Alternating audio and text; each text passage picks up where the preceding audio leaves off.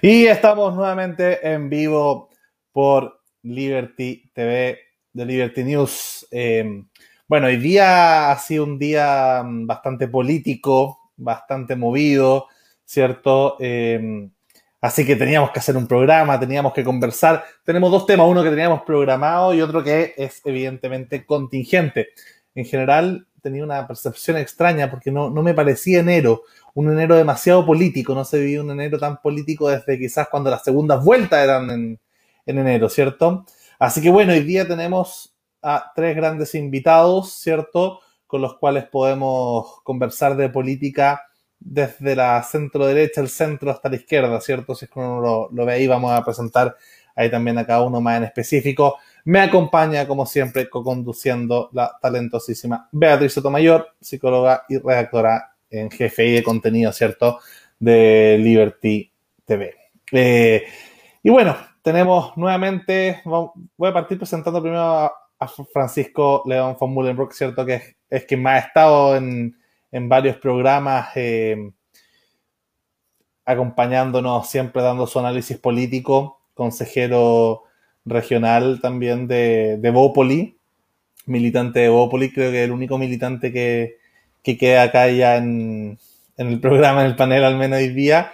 Eh, y bueno, también nos acompaña por tercera vez, si no me equivoco, Stefan Stormberg, ¿cierto? Analista político, politólogo, eh, sistema político de la UDP y independiente, estuvo ahí en la campaña dijo probar, pero siempre como en el liberalismo independiente, así que ahí lo, lo podríamos entrar más ¿cierto? Ubicar más en el centro. Eh, y nos acompaña por primera vez también Jan Volken, no sé cómo se pronuncia el apellido, Volken, eh, quien es, ¿cierto? Bueno, estudiante de Derecho y es, eh, para que no digan que no tenemos frente amplistas también en el canal, es un, un ferviente frente amplista del ala más, quizás, de izquierda. Bueno, ahí, ahí también define tú también, Jan, un poco ideológicamente para que nos vayamos quedando. Así que, sin más, voy a dar un minutito para que cada uno también diga sus su apreciaciones y, su, y se presente un poco también para los que nos están viendo. Y ahí ya le damos de lleno a los dos temas que se nos vienen y que nos va a presentar a continuación Beatriz.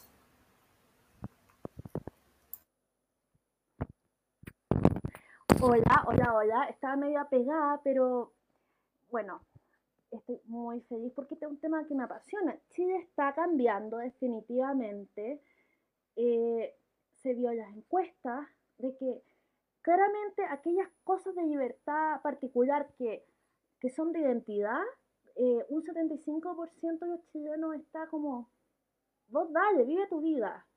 Y esa cuestión es algo súper nuevo. Y es algo, eso es algo que quiero comentar, y es algo que yo creo que está correlacionado con el apruebo, claramente. O sea, no tengo pruebas, pero no tengo dudas.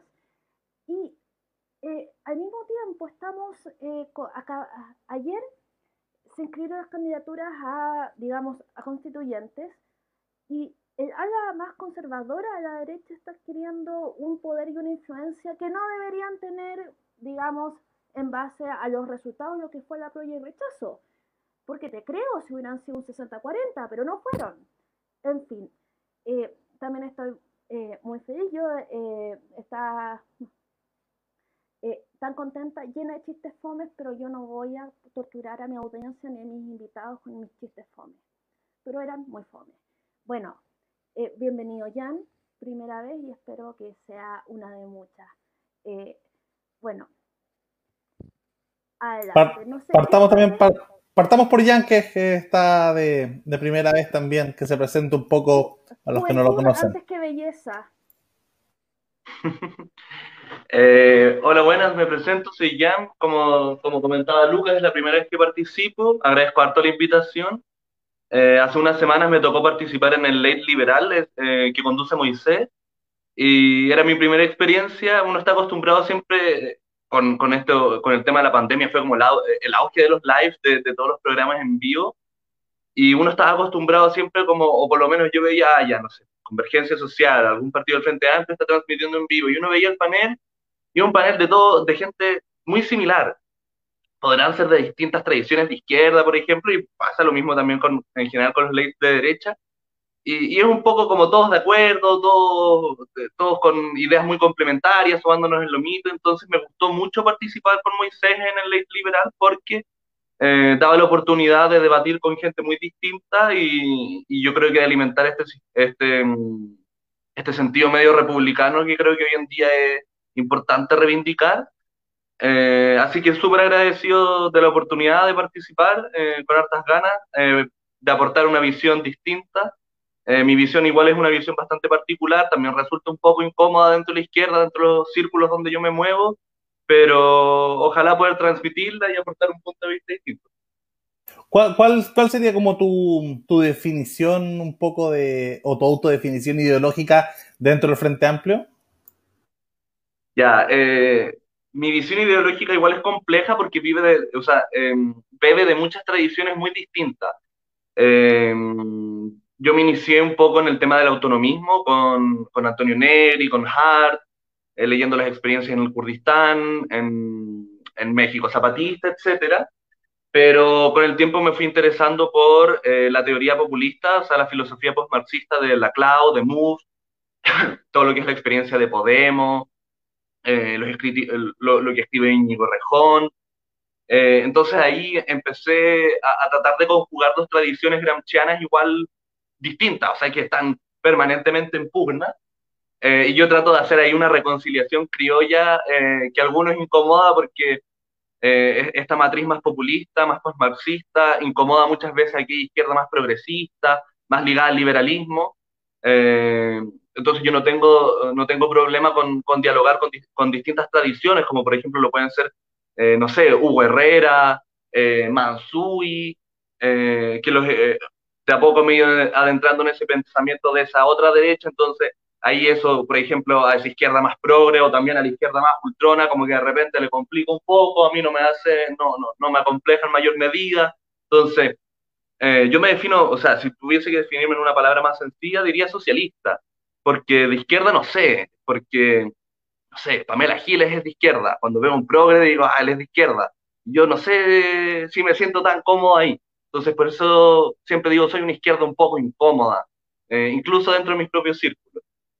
Ahí vamos a ir conversando también sobre, sobre esta agenda valórica que de alguna forma muchos sienten que es parte de, de la, mm, de la tradición progresista y, que, y, que, y, que, tiene alguna forma conecta al mundo de, esta izquierda progresista que uno podría ver si es que llega hasta todo el Frente Amplio o ahora todo este, este grupo que se llama eh, Apruebo, Apruebo Dignidad y también al otro lado, esta misma agenda que vamos a conversar también hoy día, llega a Estebópolis. Así que ahí aprovecho de pasarle la pelota a Francisco. Eh, ¿Cómo se siente? Yo, yo sé que tú eres del ala más liberal de Bópoli, del ala más aprovista, del ala más, más progresista, si se quiere, del partido.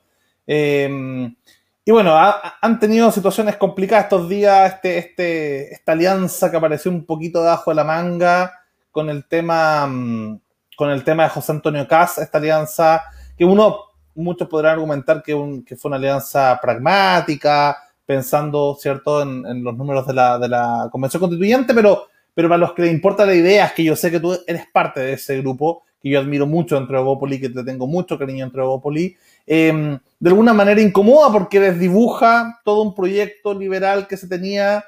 Eh, yo creo que una cosa que desdibuja toda la derecha, pero pero quizás los que más lo resienten es justamente ese mundo más centrista y más liberal que, que tú representas dentro de Bópoli. Así que con esta complicada pregunta eh, te la tiro también junto para que te haga una presentación y un poco tu, tu opinión al respecto. Ya, pues, eh, me pusiste súper complicado. Yo, yo, para entender, yo voy a partir de, de la historia de uno. ¿ah? Yo, yo por primera vez milito en un partido y cuando uno hace tres años decidí militar en un partido porque me compré, te compré. Yo andaba siempre dando vuelta por diferentes sectores de centro, nunca fue extremo. ¿ah? Yo no creo en un tipo de dogma de ningún tipo, ni religioso, ni político, y, y no, no encontraba el espacio donde me sentía identificado. Y yo puedo sentir que en Evópolis me sentí identificado con esa idea de este liberalismo, entre comillas, integral que decía Hernán, que es un liberalismo más, más igualitario de la Anderson, que, que, que, ese, esa definición de igual ciudadanía que se podía llevar a eh, llevar, dado mismo la coordenada política que, puede ser sin problema llevar a la derecha, yo creo que era el punto que podía llevar al desarrollo a Chile.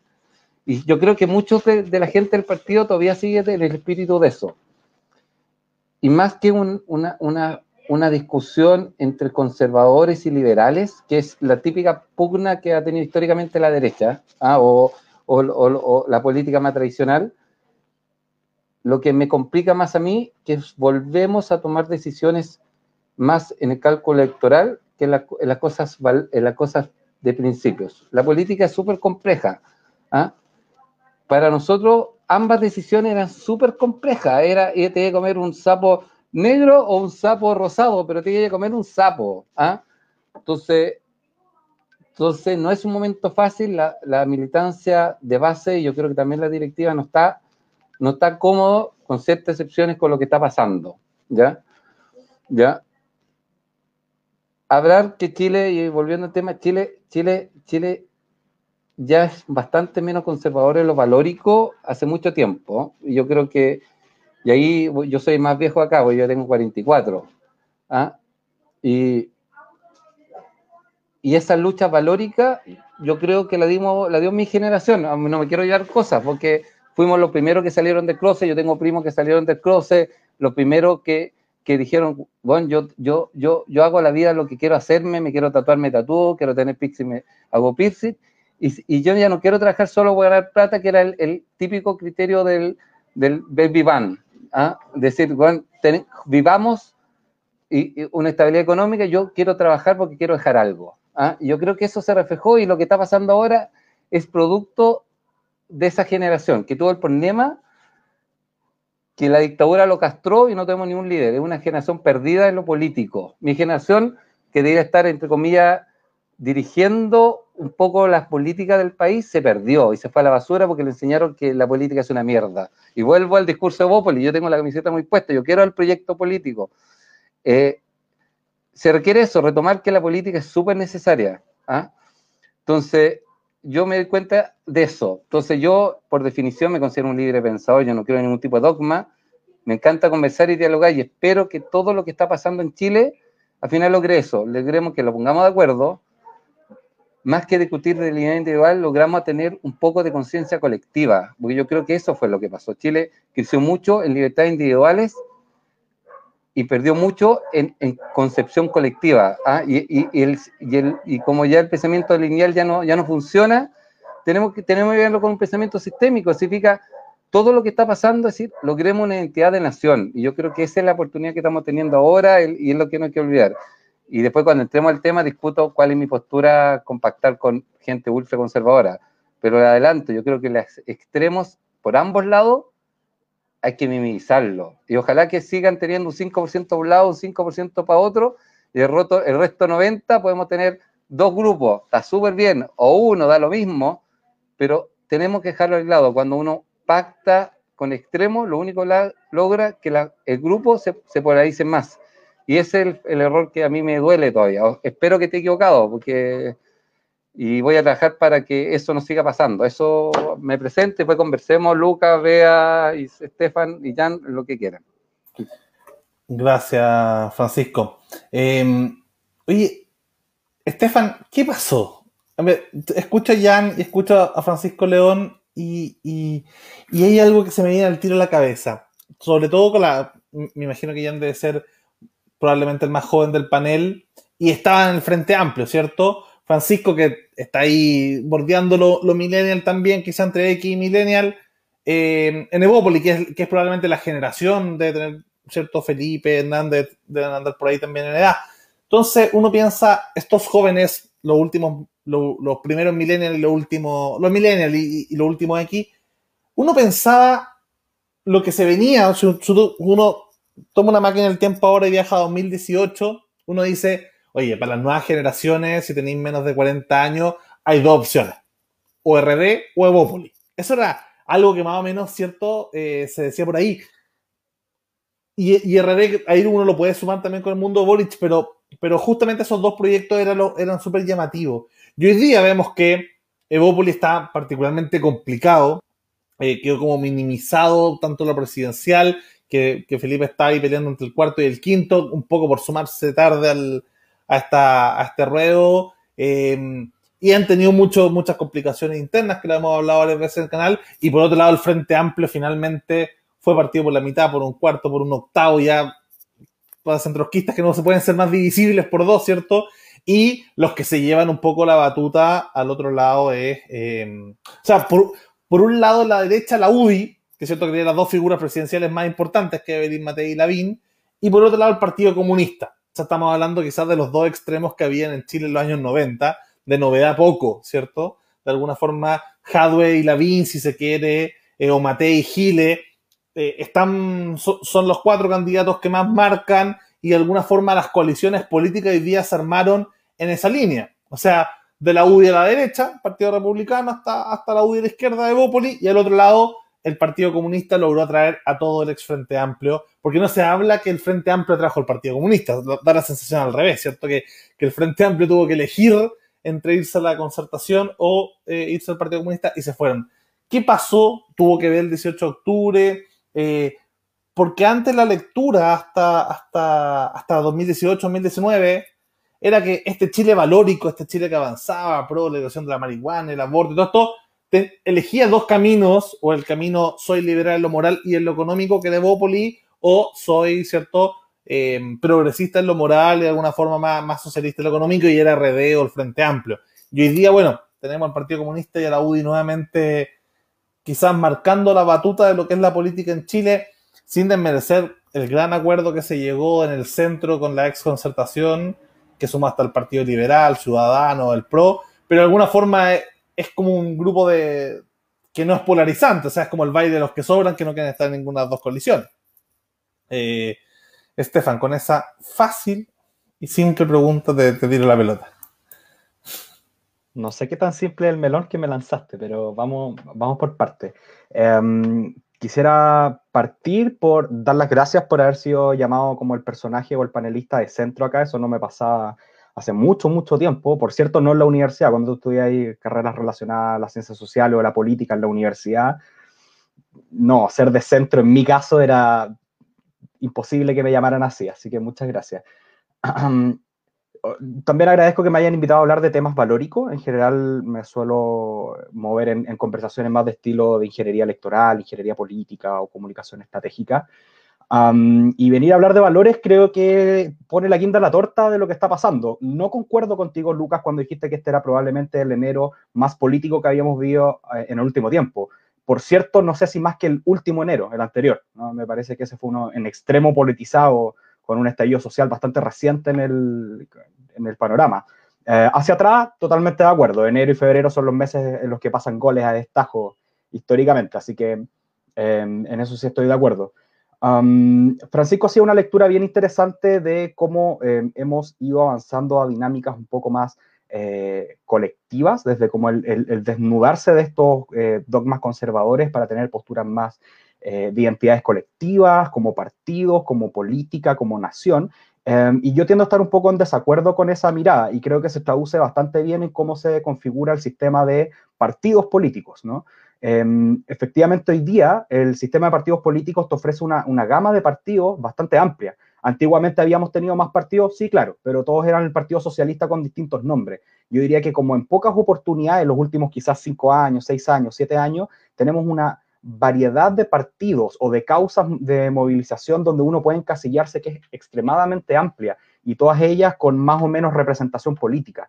Eso te está hablando también de que, o creo yo, que te está hablando de que las personas han tendido a lo contrario, no a lo colectivo, sino que a lo individual. Toda esta vorágine por eh, valores liberales, por así decirlo, no lo quiero casar con los movimientos liberales, sino que eh, la liberalización de valores, yo creo que tiene que ver con esta opción que toman las personas de despojarse de estos, eh, de estos, ¿cómo decirlo?, como estas camisas de fuerzas conservadoras, por así decirlo, e individualmente vernos casi como consumidores, que donde yo no quiero, uh, no, no, quiero que me digan qué es lo que tengo que hacer, sino que exijo poder decidir entre una paleta de opciones bastante amplias, casi como si estuviera en un mall, no sé si es la mejor eh, analogía, pero en el fondo un, un molde donde tenga ojalá toda la paleta posible de colores de la polera, porque yo quiero elegir el amarillo patito y no el amarillo ocre, ¿no? En, ningún caso.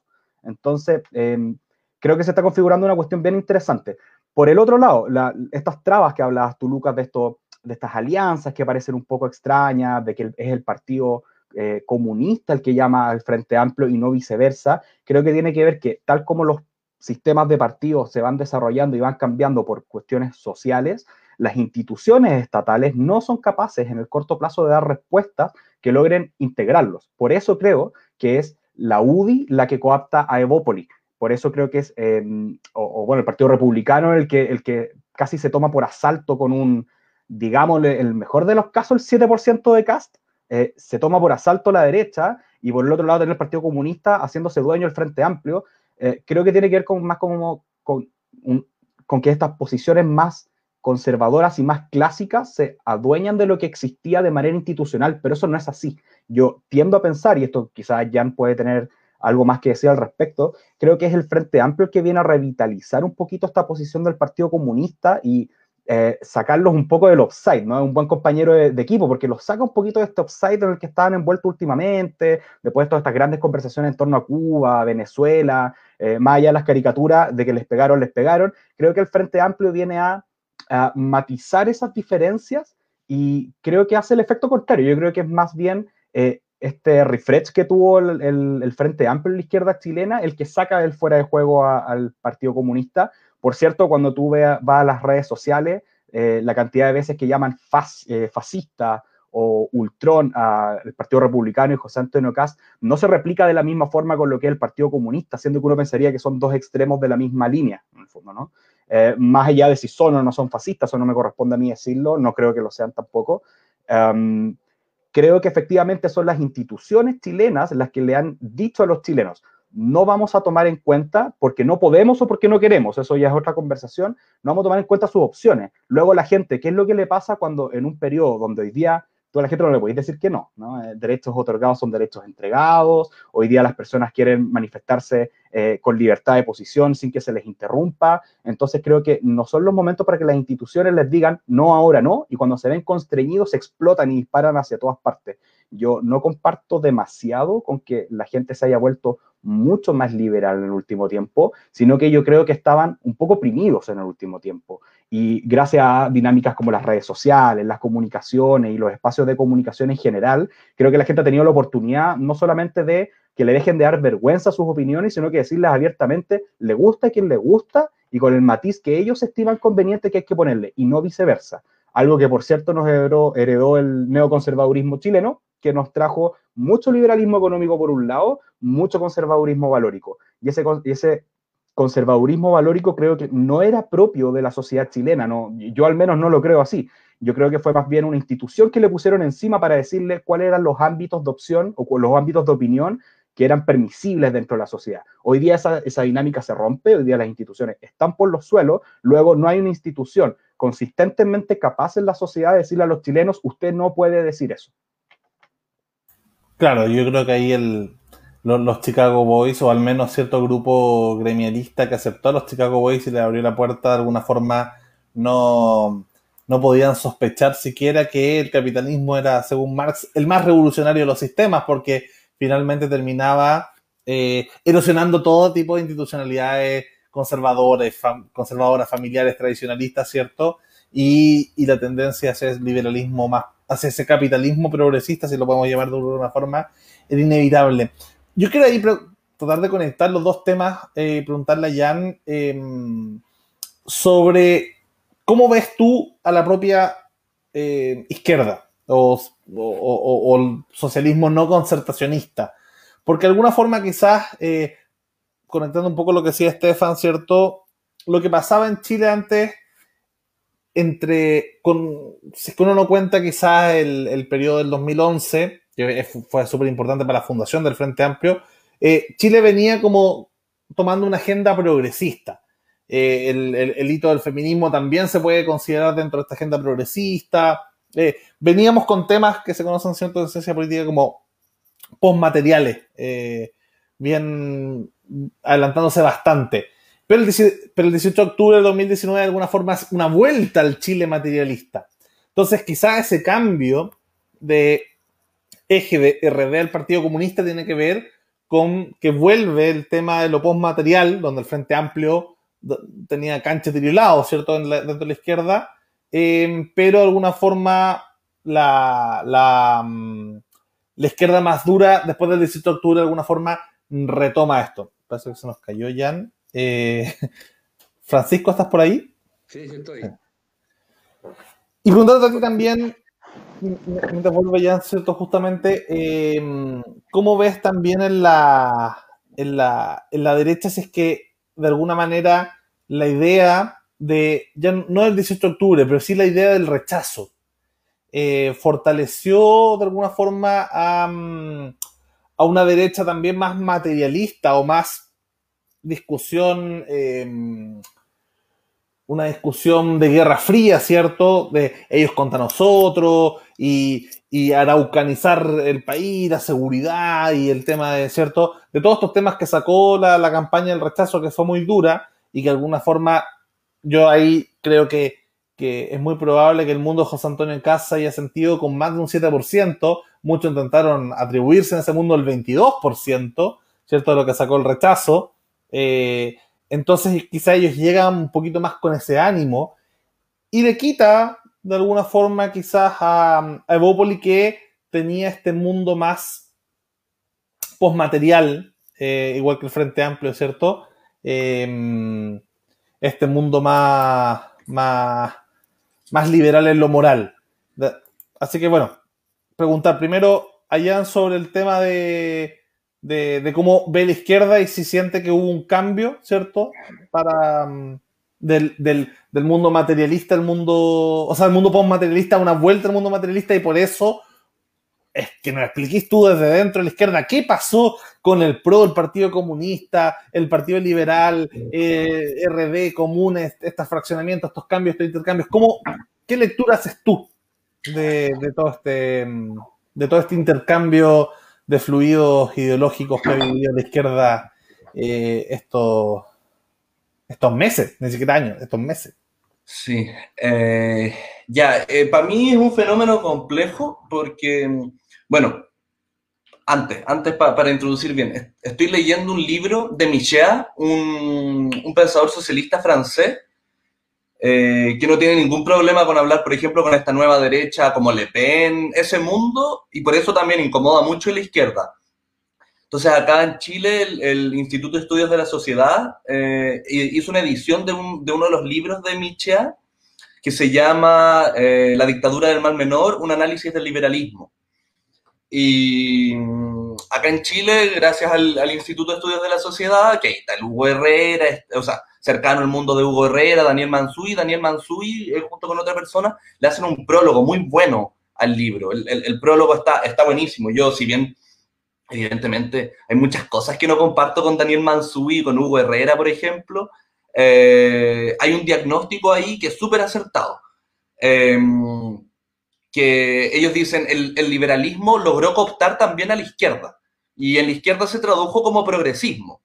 Entonces aceptaba las reglas del libre mercado, eh, pero se oponía como a esta derecha más conservadora. Entonces ahí se configura, eh, y esto es, eh, es, más o menos a nivel mundial, se configura como una, un neoliberalismo progresista, que por ejemplo podría ser acá lo que fue la concertación, o lo que fue el laborismo en, en el, el, laborismo en Inglaterra, el PSOE de, lo, de la transición en España, qué sé yo. Y por otro lado, eh, un neoliberalismo conservador, que yo siempre cuando hablo como de esos conservadores les pongo, les pongo las comillas porque yo cuando pienso en conservadurismo pienso en un Carl Schmitt, pienso en un Heidegger, en, en Mario Desbordes, en Hugo Herrera, eh, este conservadurismo telúrico de la tradición, eh, en el fondo con una crítica premoderna al proyecto liberal. Entonces, bueno, ellos dicen ya, eh, la, izquierda a lo largo de la historia, cuando se, eh, se vio obligada a escoger entre, o sea, cuando el liberalismo, por ejemplo, estaba luchando contra el antiguo régimen, la izquierda se le suma. Y después cuando se vence ese antiguo régimen, ya no hay monarquías, ya no hay estos uh, ultraconservadores, que aguacha porque no tiene, no tiene un proyecto y en el fondo su, su proyecto estratégico es, muy, es individualista, es yo no voy a permitir ni que el Estado ni que nadie cuarte mi individualidad y el desarrollo de, mi, de yo como individuo. entonces, claro, pues ahí creo, no, creo que fue eh, no sé si fue Estefano Francisco que decía esta, esta generación, o, fuiste tú, que decía que podía votar por RD o por Evópolis. Yo conozco gente que me decía así, oye, no sé si votar, en, en, su momento me decía, no sé si votar por Evópolis o por RD, que se supone que son proyectos antagónicos. Entonces, mm, entonces, es claro, eh, Francisco, Francisco esto lo decía como algo positivo, claro, eh, eh, el debate hacia el centro, este, este consenso neoliberal que existe, eh, que tanto los progresistas como los más conservadores están de acuerdo más o menos en ciertos principios económicos que no se deben tocar, eh, y él lo ve como algo virtuoso. Yo esto lo veo con, error, con, horror y digo, oh, esto es como la pospolítica, ya hay temas que no se pueden tocar y ahora toca solo hablar de temas morales y, de cómo desarrollamos nuestra individualidad. Eh, que yo por lo demás en lo moral, obviamente, soy muy progresista, pero, pero me, me, me preocupa la, la, aproximación que tenemos hacia, hacia esos valores.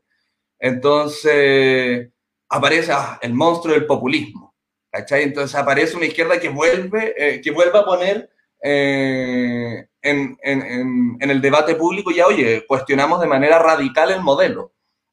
Eh, y el Frente Amplio entonces viene a hacer un poco eso, porque claro, el Partido Comunista estaba como un poco en la marginalidad de esta izquierda más identitaria, y, viene esta renovación de nuevas fuerzas de izquierda que, eh, que, que, son complejas, o sea, tienen mucho de este progresismo neoliberal todavía enquistado, creo yo, tienen todavía esto de repente de la izquierda más identitaria que puede representar el Partido Comunista, que es un partido de igualdad, pero de a poco se va conformando ahí algo distinto. Entonces, eh, yo nunca he sido muy fan del Partido Comunista, pero veo con, veo con buenos ojos el pacto electoral que se llevó y me llama la atención también porque se logró incorporar a, un mundo independiente bien distinto. O sea, por ejemplo, em, voy a, para no equivocarme en el nombre, déjeme consultarlo rápidamente. Eh, por ejemplo, eh, como parte del mundo independiente que se incluye este eh, pacto, se incluye Rafael Harvey. Rafael Harvey es el, el capitán en retiro del ejército que denunció las tramas de corrupción al interior del ejército. Eh, y él representa, por ejemplo, una tradición muy distinta a la tradición de izquierda de la que viene el Frente Amplio. Eh, este, Me acuerdo él es abogado, eh, tiene conocimiento en derechos humanos y todo, pero representa una escuela totalmente distinta. O sea, es un militar. Incomoda mucho, por ejemplo, al ala más progresista del Frente Amplio. Dice, oh, un milico, y lo, lo mira con horror yo veo esto con muy buenos ojos, o sea, esa apertura que pone en cuestión eh, el modelo y el consenso neoliberal. no me acuerdo cómo se llamaba este, este tipo que había sido Patria Libertad y después siempre apoyaba a los candidatos. Roberto Time, Roberto Time, que votó por el Frente Amplio, que se saca fotos con Aucan eh, Sí, eh, Roberto Time, yo eh, lo conozco, o sea, leo sus posts habitualmente. No, tampoco es una persona que decía, oh, que siga, que haga lo mejor del mundo, pero eh, lo leo. Así me gusta, me gusta saber en qué está intelectualmente ese de, alguna forma, lo que decía y me recordaba un debate interesante que se dio, si no me equivoco, en 2015. Em, en su momento Gabriel Boric citaba a, los prisioneros, ¿cierto? Este, esta canción de, de Corazones, la, mujeres, para defender el tema del aborto. Y ahí Diego Chalper, que de alguna forma todavía estaba haciendo su, su, su posgrado ahí, Em, le responde, él era muy cerca, es eso, era muy cercano a este mundo y es que cierto que representa sobre todo Ortúzar y, y Mansui, más Carrera, que es más cercano a, Desborde, em, con este social cristianismo muy antineoliberal, de alguna forma. Y él decía, oye, Boric, tú al final te creís muy antineoliberal, pero, pero tus razones para justificar el aborto eh, son de alguna forma también eh, neoliberales o individualistas. ¿cierto? Este triunfo del liberalismo que, que podrían llegar eh, de acuerdo el mundo, el mundo de izquierda con el mundo más social cristiano que tienen este, esta crítica común al mundo liberal. Eh, entonces, en ese sentido, si es que... Mm, ¿Dónde ve un poco que va a evolucionar esta, esta, esta, esta crítica ahora, sobre todo que se fue el Partido Liberal que de alguna forma era un freno dentro del Frente Amplio, sobre todo con el tema de, que no se declararan solo como un grupo de izquierda. Eh, ahí yo creo que es que ella que estuvo en el programa el otro día acá, eh, junto con Blau, intentaron armar este mono donde eran liberales, antineoliberales, y eso les permitió, sobre todo intelectualmente, poder tener este vínculo con el Frente Amplio que también se declaraba, no sé si, si, si, si ahí la definición es ser anticapitalista o antineoliberal, eh, y si para ti hay alguna diferencia. Y ahora con Blau justamente fuera el proyecto abiertamente anti, anticapitalista y antineoliberal, ¿cierto? Cobra más sentido de alguna forma. Em, ¿Cómo lo ves tú? Ya, yo debo reconocer que a mí me dio pena, mucha pena de hecho, la partida de, de Vlado y todos los que fueron a conformar eh, Nuevo Trato. Se me fue pasando a medida que vi con quienes estaban conformando su Nuevo Trato. Eh, pero, porque si bien yo soy de una tradición bien distinta, eh, creo, quiero, quiero como desenquistar el pensamiento liberal como de la izquierda, creo que la izquierda no basta. Creo que, que conformar una coalición amplia, por eso, por ejemplo, me llama la atención la candidatura de este eh, Rafael Harvey, por ejemplo. Eh, pero creía, o sea, creo todavía que, por ejemplo, el Partido Liberal sí tenía que aportar algo a esa, a esa coalición lo más amplia posible que se definiera como antineoliberal. Y claro, van a haber elementos solamente antineoliberales, como quizás lo puede ser el Partido Liberal, o gran parte de RD, de lo que es sobre todo los pantalones largos, más cercano al mundo del bacheletismo, eh, y también ya una izquierda decididamente anticapitalista como en la que puedo estar yo.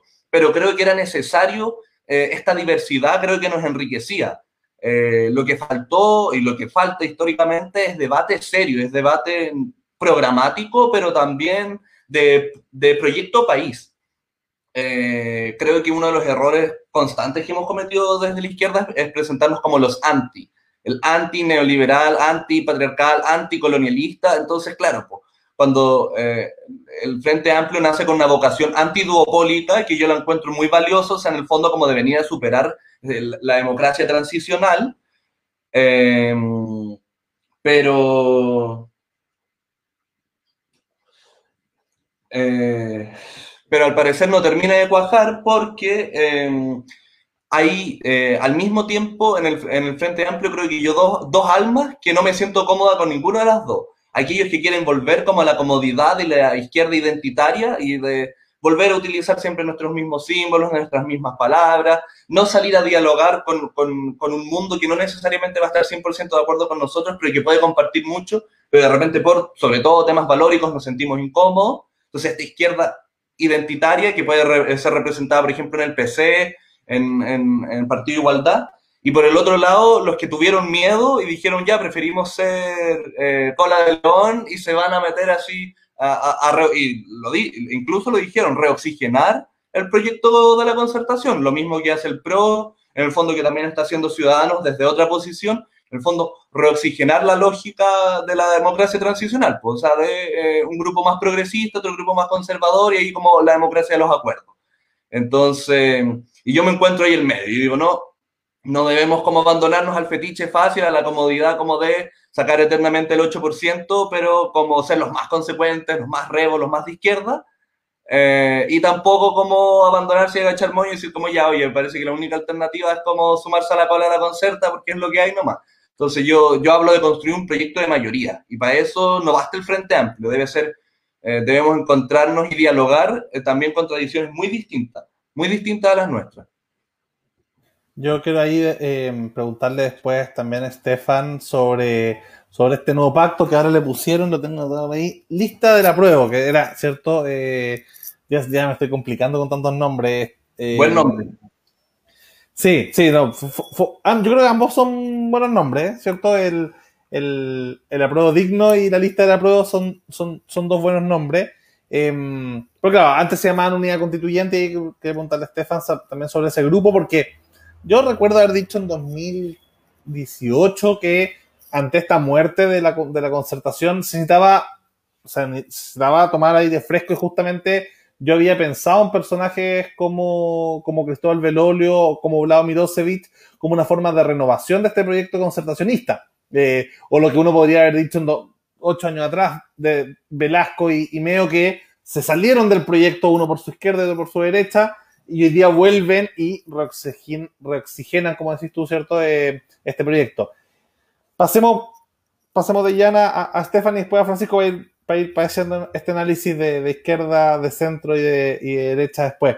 Eh, Estefan, ¿qué, qué, qué pensáis de la de este nuevo proyecto de centro, como ya como te tocó estar en el centro de hoy día ideológicamente que no te tocaba hace tiempo, ¿qué, qué, qué reflexiones tenéis sobre, sobre este mundo eh, más, cómo los definiría ideológicamente, cómo creéis que les van a ir, de, de alguna forma logran generar identidad siendo, por un lado, eh, sacándose a todos los sectores más de izquierda que se agrupan en, el mundo, en el mundo del, Frente Amplio, del Partido Comunista, y de alguna forma este mundo que no tiene, no tiene, ya no, lo que no existe en la, ¿cierto? Es la, es la, el centro, o sea, con, con Evópolis yéndose con, con Partido Republicano junto con la UIRN, no se ven muchos proyectos particularmente de centro. Uno podía haber pensado en Sichel también como figura más centrista, pero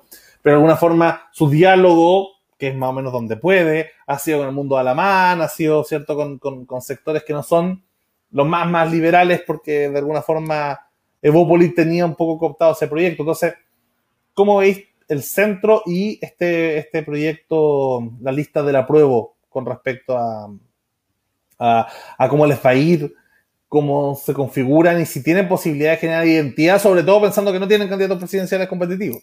que yo creo que es quizás lo que más ayuda a la centro derecha que tienen desde hoy día, si es que uno, si es que este pacto se logra trasladar, eh, va a ser el mismo pacto de eh, que tiene a José Antonio Casa, Felipe Casa, Sebastián Sichel, a Joaquín Lavín, a Mario Desborde y a Evelyn Matei, que son seis candidatos más o menos fuertes, definidos, identitarios cada uno, pero que de alguna forma generan un colectivo y al otro lado tenía a, a, a y a Pamela Giles que también generan un contenido en el centro, no, no tenéis ningún liderazgo y de alguna forma es la constituyente quien, quien genera este espacio posible. Pero tú eres el experto. Bueno, eh, hay muchas cosas que se podrían decir de lo que estás preguntando y de lo que venía hablando Jan. Eh, quisiera partir colgándome de algo que dijo Jan de esta um, idea de a hacer proyectos de mayoría y no encasillarse en los anti, anti-neoliberal, anti-monopolio, anti-mercado, anti lo que sea que sea. Ah, me parece que la tradición política del liberalismo en los últimos probablemente 200, 300 años, como proyecto político en particular, em, tiene que ver con esta em, resolución pacífica de controversias. ¿no? lo que viene a hacer un poco estos proyectos políticos es instalar este tema de los centros para que no hayan grandes extremos que pelean.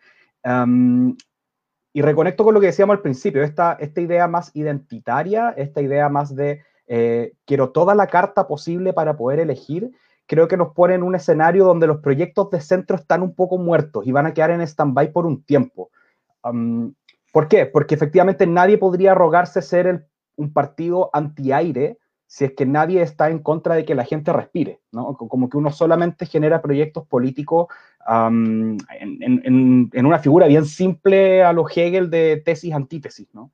Como para que sea, para que tenga un resultado como tal. Yo no veo una gran capacidad de la izquierda de ser un proyecto de mayoría, más allá del 50 más 1, me refiero a este 70%, a estos 60 y tanto por ciento del Partido Demócrata Cristiano en, eh, antes, por cierto, del golpe de Estado no veo que tengan esa capacidad porque yo soy una persona que, está, que discute mucho o que no cree en esta tesis de que el modelo se terminó o que el modelo está extinto o que la gente ya no quiere el modelo. Yo creo que la gente lo que quiere es que le dejen jugar como corresponde dentro del modelo que tenemos y no bajo lo que nos permiten jugar en este modelo.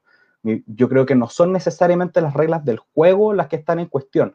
Entonces, articular proyectos políticos de centro, cuando la gente lo que está pidiendo es que te entreguen todas las opciones premium que no te venían entregando en el último tiempo, no veo por dónde se puede configurar una posición anti algo, ¿no? Eh, el anticapitalismo y el antimercado, creo en Chile, no tiene una posición mayoritaria y dudo que la vaya a tener por cuestiones ya bien sean nacionales, internacionales, históricas, casi por lo que sea.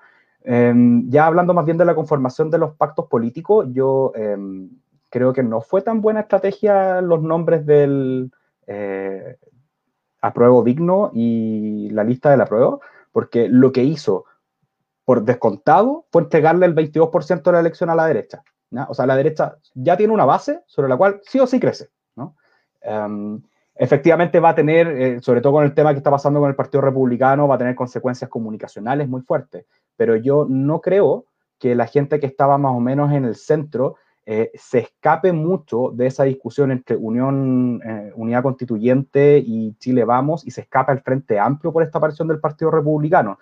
Entonces, tiendo a pensar que la conformación de listas de la derecha, con problemas comunicacionales sobre todo, es estratégicamente muy buena, ¿no? Eh, supo leer este, este cuento de que los votantes quieren la paleta completa de colores y la derecha hoy está entregando desde un centro liberal, que diría que se ha ido difuminando en el último tiempo, contrario a lo que varios piensan, pero eh, creo que se ha ido difuminando un poco, pero ese centro liberal hasta la extrema derecha. Eh, en cambio, la izquierda tiene un problema en su conformación de lista y en esta pretensión de ser un gobierno de mayoría que es mucho más compleja. Pensemos en la vuelta a la democracia en adelante, o al menos desde, que Gladys Marín deja de ser presidenta del Partido Comunista y Osvaldo Andrade comienza a tener esta política de, de alianzas, de omisiones e incluso mucho más instrumental para agregarse en los gobiernos. La derecha chilena, los anti que nombra Jan, han estado en la política real en Chile, en la política partidista, durante un tiempo ya bastante considerable, durante varios, varios periodos electorales. Y su problema no es electoral, es programático. Eh, es difícil hacer convivir posturas tan distintas dentro de una izquierda tan amplia. Entonces yo no veo esa vocación de izquierda de cambio que vaya a ser mayoritaria, porque hay un grupo relativamente grande, si no, más, si no el más grande dentro de la izquierda, que no se va a casar con cambios demasiado drásticos. Em, yo suelo desdramatizar la, discusión constituyente, sobre todo con la gente que se espanta con que esto podría llegar a ser Venezuela, podría llegar a ser Cuba, porque yo no veo, eh, ni en la, de, claro, por cierto que no en la derecha, pero yo no veo en la izquierda eh, que haya agua en la piscina como para eh, ceder la autonomía al Banco Central. ¿no? No, no, no, me parece que sean cuestiones reales. A mí me parece que eh, una buena parte de la izquierda chilena que se casó con las políticas neoliberales en el último tiempo va a tener una pretensión más de hacer eh, cambios en el articulado de cómo se entregan derechos, más que en, en, entregar una carta de derecho a destajo, paguen como se paguen, y, y, casi como con una identidad colectiva de distribución de la riqueza absoluta. Yo eso no lo veo en la izquierda, lo veo en un sector de la izquierda. Y ese es creo, lejos el problema más grande que tiene la izquierda en la conformación de sus listas. Es infinitamente complejo sentar a un DC y a un comunista y que me saquen una reforma tributaria. ¿no? Eso, de hecho, terminó acabando con un gobierno. Eh, lo mismo pasa en temas valóricos. Em, en cambio, la derecha, a pesar de todo lo que pueda estar diciendo Francisco Undurraga, yo creo que si sentamos a Francisco Undurraga con Teresa Marinovich en ciertos temas, van a haber consenso. ¿no? Eh, y de hecho, si es que nos vamos a la economía, podrían ser consensos bastante amplios. Pero hoy, hoy, día, sentándonos solamente en la coalición de, de centro, centro-izquierda que hay, que uno puede sentar a Marco Enrico Minami, a Andrés Velasco y a Cristóbal Velolio y a Vlado Mirosevich y a, no sé, eh, ¿quién está en la EC? el mundo Claudio Castro, ¿cierto? Eh, y el mundo Lagos Weber y José Miguel Insulza pueden tener una visión común, no sé, quizás sobre el TPP, quizás Marco podría ser más complicado, pero en general, eh, eh, eh Marco Enrique el José Antonio Cast del otro lado, ¿cierto? El, como que tensiona esa... No podría estar de acuerdo con eso, no, no, no creo que esté de acuerdo, o sea, eh, Marco Enrique Dominami puede ser todo lo socialista, todo lo pro, todo lo grupo de Puebla que tú quieras, y aún así es un tipo que cuando tuvo que tratar de monopolizar o de competirle a, mm, a Frey Hijo, eh, en una presidencial moderó sus posturas casi como un socialdemócrata más bien clásico. O sea, yo no creo que Marco Enrique es un Incluso, incluso más liberal, o sea, planteó privatizar cierto porcentaje de Codelco. No, por supuesto, tú lo escuchas. No, no, yo, yo, voy en esa línea. Eh, lo de Marco era mi pelo. O sea, estamos más de acuerdo todavía de lo que. No es que estén en desacuerdo, es que están más de acuerdo todavía en la posibilidad de que se pueda sentar un Marco Enrique Minami con un Andrés Velasco. que están dentro de la misma coalición, pues. por eso, ellos, con la DC ellos podrían armar un, proyecto, porque al final no es que, no es que de Bópoli a la, a la izquierda sea la mitad de Chile, o sea, tenéis probablemente dos tercios de Bópoli a la, a la izquierda. Eh, entonces, si tanto como, como, como Evópoli hasta José Antonio Cas, de Casa Cas, podía armar un proyecto, eh, es más o menos en un segmento similar de la población, podía armar algo entre de la DC o Velasco hasta Marco Enrique, Insulsa, no sé. pero eso se llama binominal. ¿Cómo? Se llama binominal. Eso se llama binominal, si eso existió. Eso no, no, es eso. fue parlamentario y conversó con los DC y etcétera, etcétera. Mi punto es que yo veo mucho más complejo que se ponga de acuerdo un Ignacio Walker en su momento con un Marco Enrique Dominami, más allá de lo que estamos hablando que podrían tener ciertas posturas liberales, que aquí, que allá, yo veo mucho más compleja esa relación que la relación de Francisco Undurraga con, con José Antonio Cast. O sea, yo creo que hay una, eh, en la derecha yo tiendo a pensar que esta discusión que hay con respecto al Partido Republicano tiene que ver con algo más comunicacional y con algo más de una visión de hacia dónde avanza el proyecto. No de si lo que vamos a hacer ahora funciona o no funciona, probablemente hoy día funciona. Yo creo que la derecha fue muy inteligente en eso de no dividirse en listas. La derecha eh, hizo una jugada que, según yo, comunicacionalmente es muy mala, a, costo de no perder entre, digamos, tres y seis constituyentes. Lo que hace la izquierda es una guerra que es mucho más compleja que esa. Dos listas de las tres listas de la izquierda dicen aprueben su nombre. O sea, el fallo de coordinación es tan grande que ni en los nombres logran diferenciarse. ¿no? O sea, es, una pelea que tiene que ver más con... Um, sí, ahora hay que, van a casi. Hay que entender que el, que apruebo tiene un 78%, o sea, se, estarían dividiendo, en el mejor de los casos, se estarían, en el mejor de los casos para ellos, se estarían dividiendo ese grupo en, se estarían dividiendo un 78%, ¿cierto? Ahora, curiosamente, el, algo en que sí podría estar muy de acuerdo Marco Enrique Minami y Ignacio Walker, es algo que yo estaría de acuerdo con ellos y probablemente tú no tanto, Stefan, todavía no te convenzo del sistema parlamentario. Eh, ellos dos han sido dos grandes promotores del sistema parlamentario, tanto Ignacio Walker como Marco Enrique. Ellos veo que ya no le gusta. Francisco, te tiro la, palabra. Eh, sistema eh, parlamentario, sistema presidencial. yo, yo, yo, te contesto, pero quiero tomar la, la, pregunta porque está muy interesante el diálogo y después voy a parlamentar y si quieres andamos también los valóricos.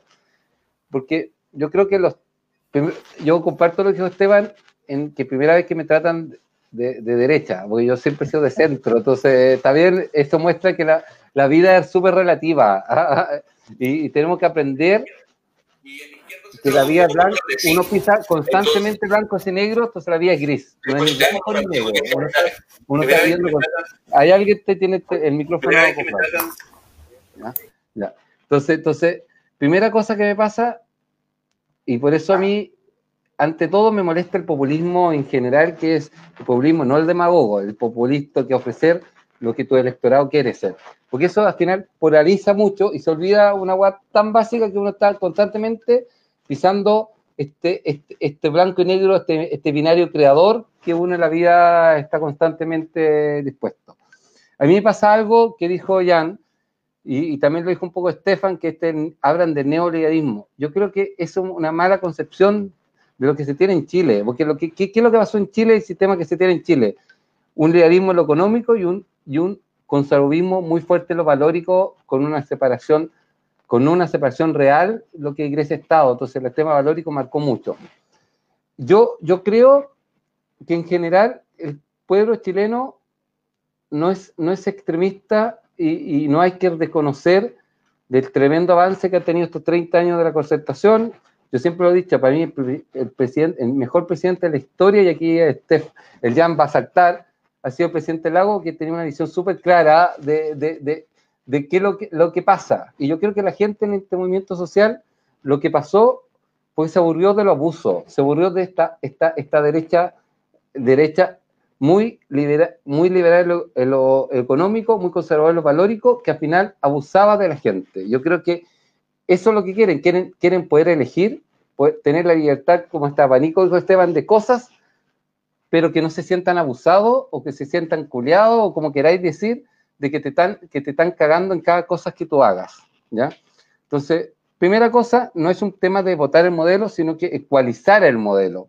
Y tenemos que ir a ecualizar un modelo para que el modelo ahora haga lo que tiene que hacer ahora con la realidad que ha pasado en 30 años, que ante la pobreza, Chile ya, ya no es un país extremadamente pobre. Chile ahora lo que es un país extremadamente desigual. Mejoremos la desigualdad, trabajemos como que todos tengamos al momento de nacer una igualdad de oportunidad de partida. Eso es lo que yo me imagino y ahí es lo que yo, yo trabajo. Para que podamos del liberalismo, que yo soy súper capitalista, yo creo que ese es el problema. Yo creo que yo me di cuenta que no era izquierda cuando me di cuenta que yo no podía denegar del capital. ¿ah? Yo, ¿ah? y, de, y, de, la, entre comillas, no soy tan materialista de la propiedad, pero que, que venga del material. Yo creo, yo, yo, creo, yo creo que tenemos que partir trabajando los dogmas. El otro problema que yo veo grande de Chile, que tanto cuando se polariza, y por eso el populismo me complica, creen que sus soluciones son las soluciones correctas. Y lo que está pasando ahora, nadie lo puede explicar, nadie sabe. Lo que uno tiene que que es pararse a la hora y, dejarse llevar y ver cómo se reestructuran estas nuevas fuerzas de poder. Yo aquí, y agarro a lo que dije Estefan, yo creo que la jugada de ir unido, que me duele el alma, electoralmente fue súper súper bien leída. ¿ah? ¿Ah? Y, puede pasar que, en esta elección la derecha le va a ir bien. ¿ah? Pero yo creo que también le va a ir bien a Unión Constituyente, porque también creo que la jugada fue súper buena que la jugada, la jugada del Partido Liberal de salirse del Frente Amplio, que era, que era la cosa que amarraba a, este centro amplio, hace que ellos empiecen a, a, extremar. Yo creo en los centros, y yo creo, y aquí vengo después, respondo a la pregunta de mi hijo Lucas, ¿qué es lo que pasa? Que yo creo que el diagnóstico lo tenemos súper común de las diferentes fuentes, la diferencia es que ¿qué es el bien común? Yo creo que el bien común no es este bien supremo, sino que el bien común es lo, es lo mínimo que yo tengo en común con Estefan y con Jan.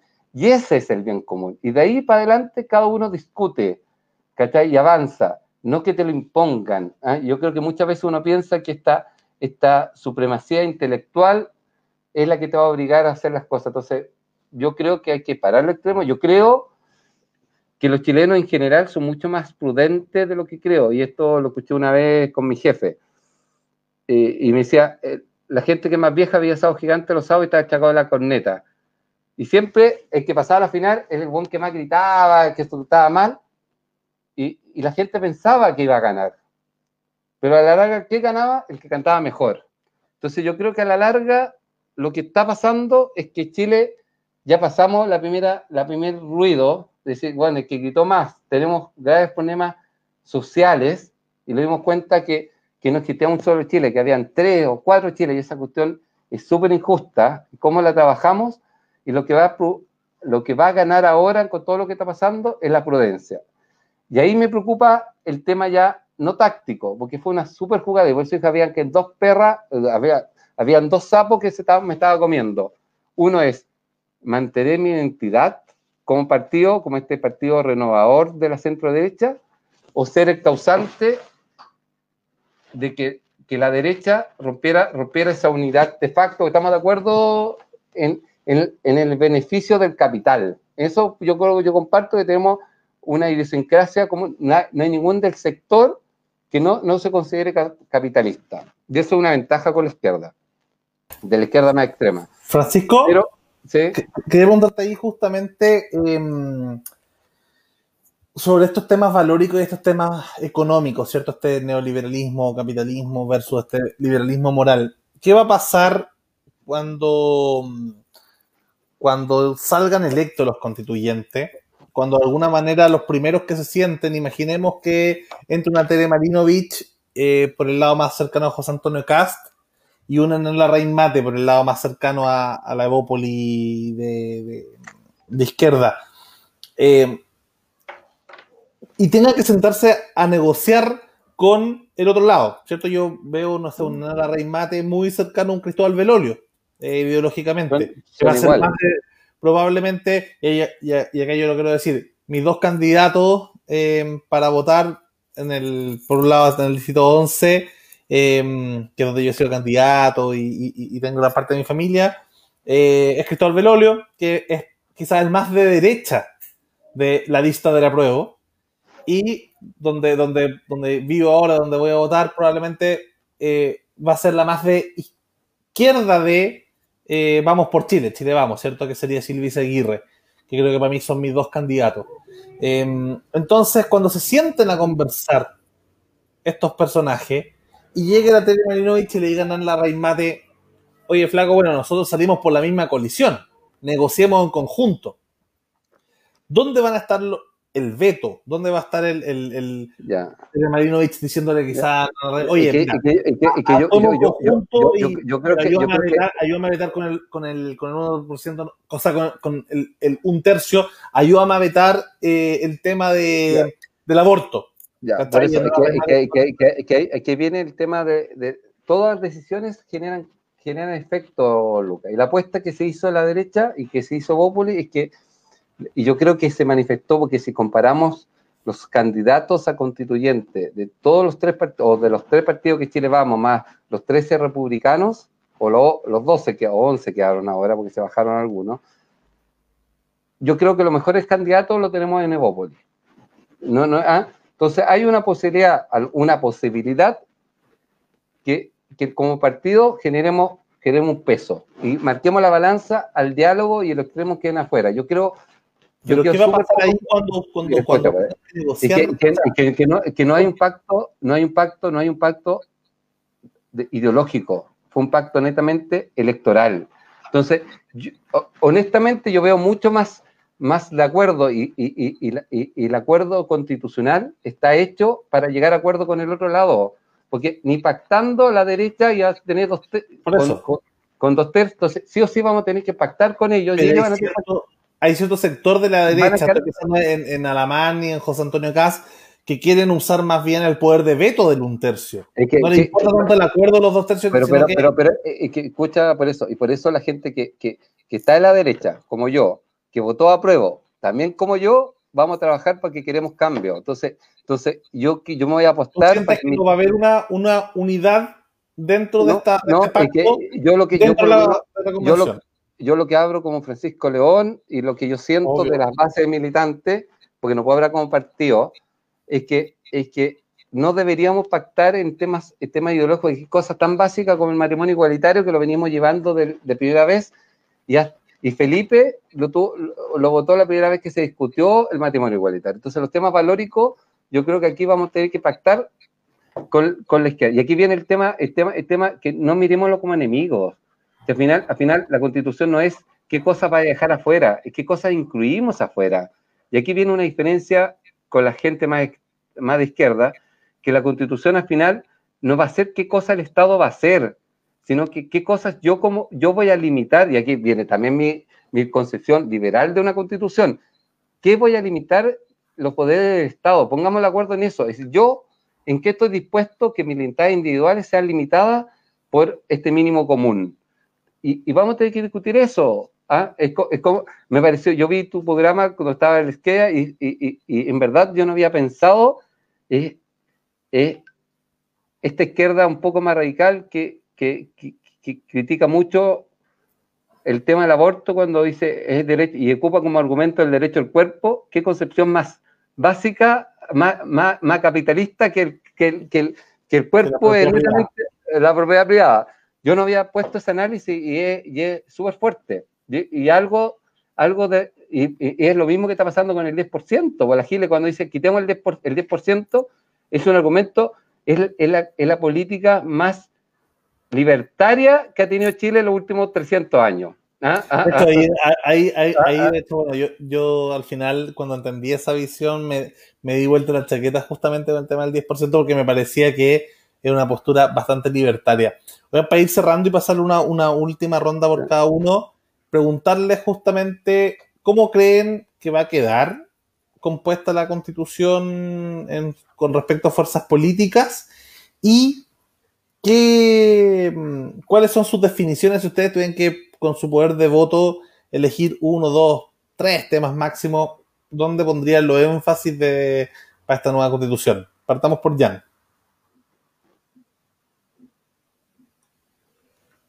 Ya, em, yo como creo que va a quedar la constitución, yo eh, te he leído varias veces y coincido bastante con ese análisis de que va a ser una constitución mínima. Eh, por eso va a ser súper importante eh, el siguiente parlamento que, que escojamos porque les va a tocar legislar eventualmente en base a esta constitución que yo creo que va a ser bastante mínima.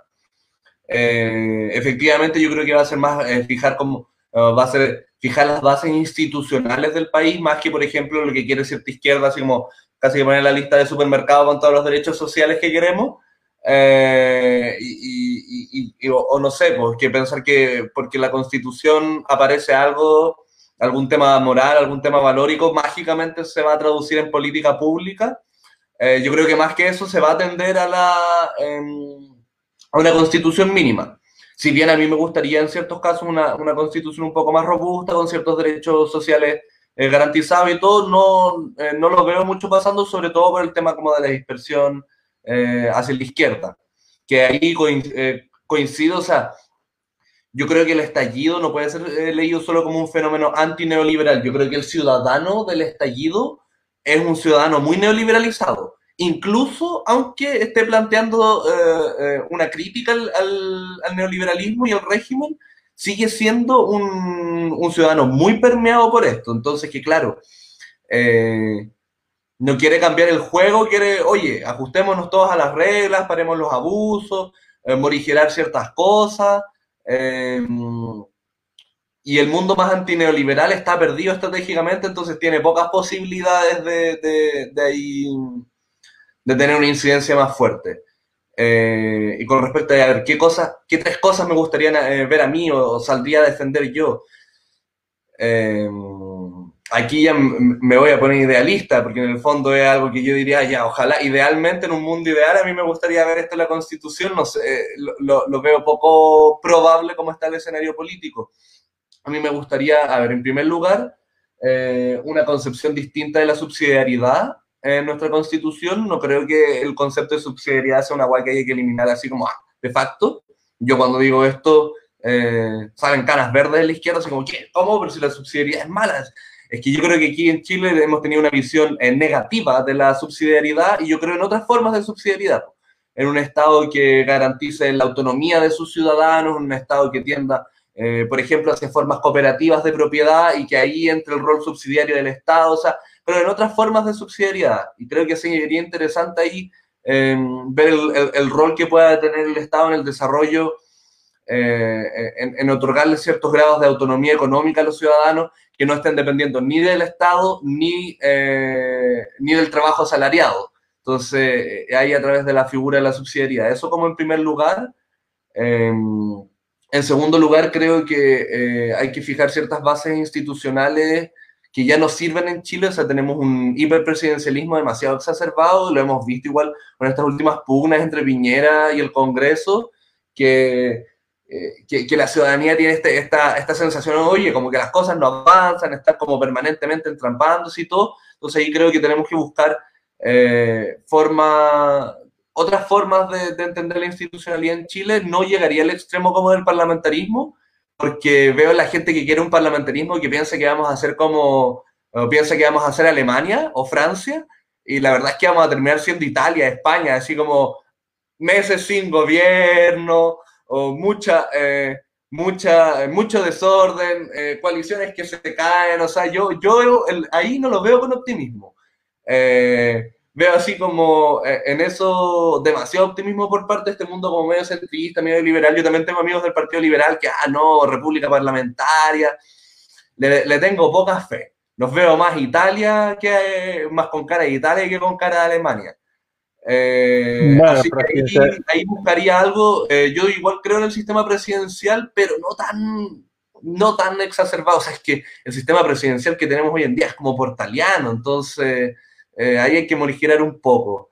Y en tercer lugar, yo creo que sí o sí, así como el derecho social que como que garantizaría, eh, incluso más que educación, porque creo que es un debate que es estratégico de aquí a futuro, los siguientes, no sé, 10, 15 años, es el tema del derecho al medio ambiente libre de contaminación, o sea, que no sea como hoy en día que está como derecho, pero eh, no tienes ninguna posibilidad como de, que ese derecho sea cautelado efectivamente por el Estado, eh, se ve así patentemente, no sé, en Quintero, Puchuncaví, ahí yo sí pondría un acento muy fuerte como en el rol del Estado en la protección del medio ambiente y del derecho como a la salud eh, pública en ese sentido, y que el Estado ahí sí tiene que tomar un rol fuerte y, poder limitar al mercado si es que es necesario.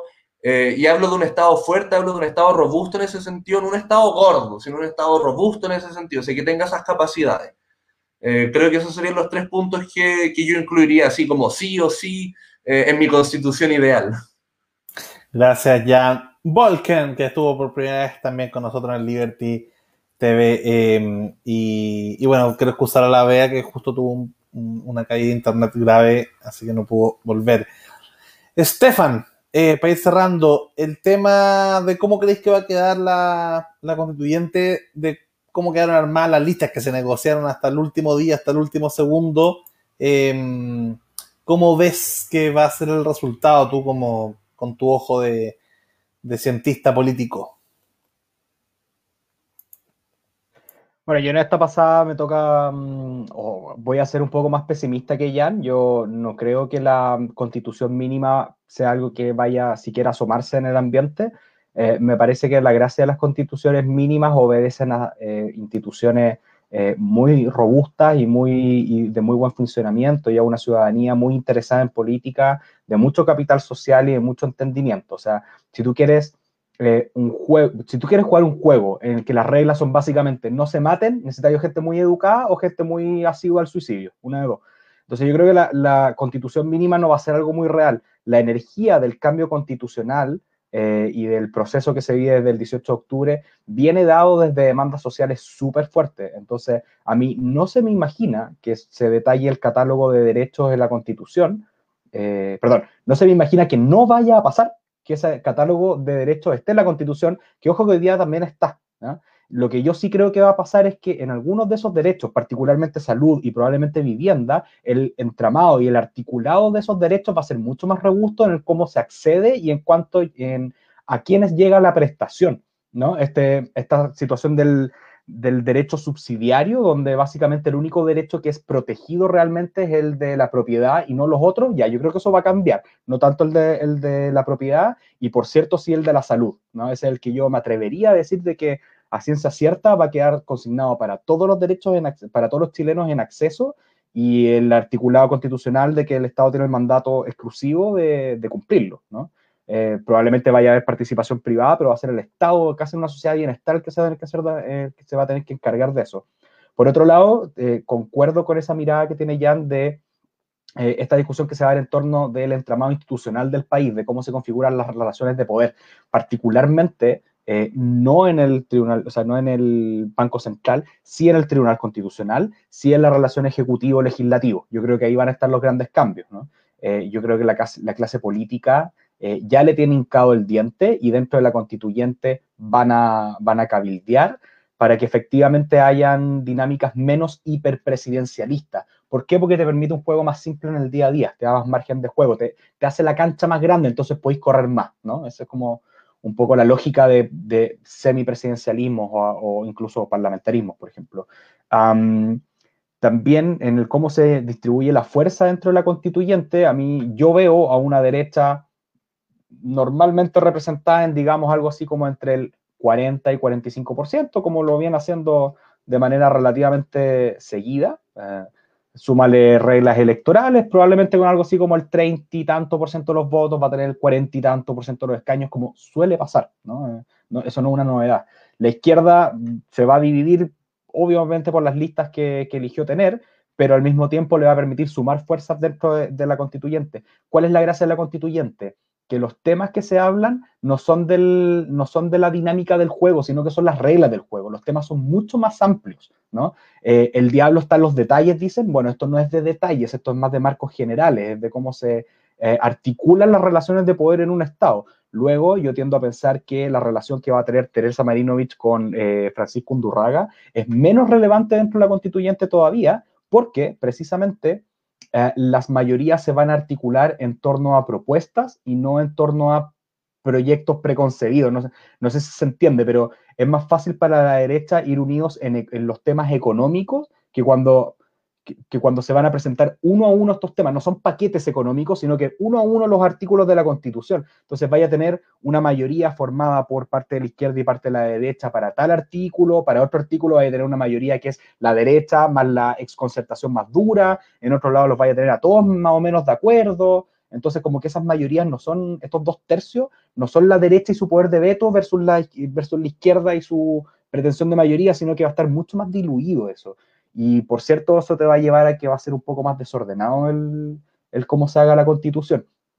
Una cosa que creo que no va a estar en la constitución, por otro lado, y que va a ser un poco lamentable, es la parte de la solidaridad intergeneracional y cómo participamos más activamente los ciudadanos en la política fuera de la representatividad de los políticos, ¿no? Como eh, iniciativas de ley popular, etcétera, etcétera creo que la gracia de la constituyente o una de las características que tiene es que los políticos que la van a conformar o las personas que lo van a conformar son menos profesionales que los que están en el Congreso. Entonces, no sé si entienden tanto estas dinámicas de vota conmigo en esta y nos omitimos en la otra. esos acuerdos que suelen darse muy de Congreso, yo creo que ahora no van a existir. Y si no existen, eh, creo que por una cuestión lógica y pedagógica, la gente cuando llegue a la constituyente va a agarrar la constitución actual. O sea, la hoja en blanco efectivamente existe, pero yo creo que la forma pedagógica de trabajar va a ser, va contra constitución actual.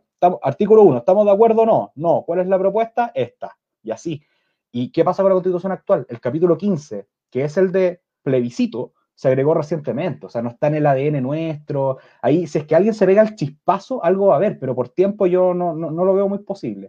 Eh, tiendo a pensar que la constitución fuera de un cambio en el ejecutivo legislativo, pasar del hiperpresidencialismo a unas dinámicas un poco más laxas en ese estilo, donde por cierto Pancho Undurraga y Teresa Marinovich no estarían de acuerdo en ningún caso. Yo veo a Teresa Marinovich en full hiperpresidencialismo y a Pancho Undurraga en algo más tendiente a hacer semipresidencialismo. Yo creo que hay cambio ahí, hay cambio en el articulado en salud y en vivienda y, creo que no van a haber grandes cambios adicionales. Ah, y por cierto, lo que decía ayer, políticas mucho más verdes, un Estado verde y sustentable.